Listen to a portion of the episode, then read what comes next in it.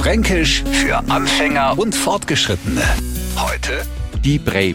Es erklärte Ziel von Fränkisch für Anfänger und Fortgeschrittene ist ja, unseren wunderbaren Dialekt alle näher zu bringen. Das gestaltet sie manchmal schon ein wenig schwieriger, gerade dann, wenn ein Wort an Bedeutungen hat.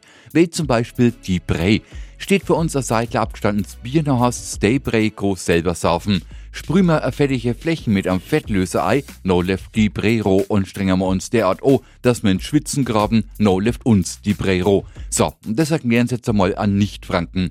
Versuchen wir's. Brei kann schmutziges Wischwasser, eine ungenießbare Flüssigkeit oder halt das Ergebnis überhöhter Transpiration sei. Brei hast nichts anderes als Brühe. Fränkisch für Anfänger und Fortgeschrittene.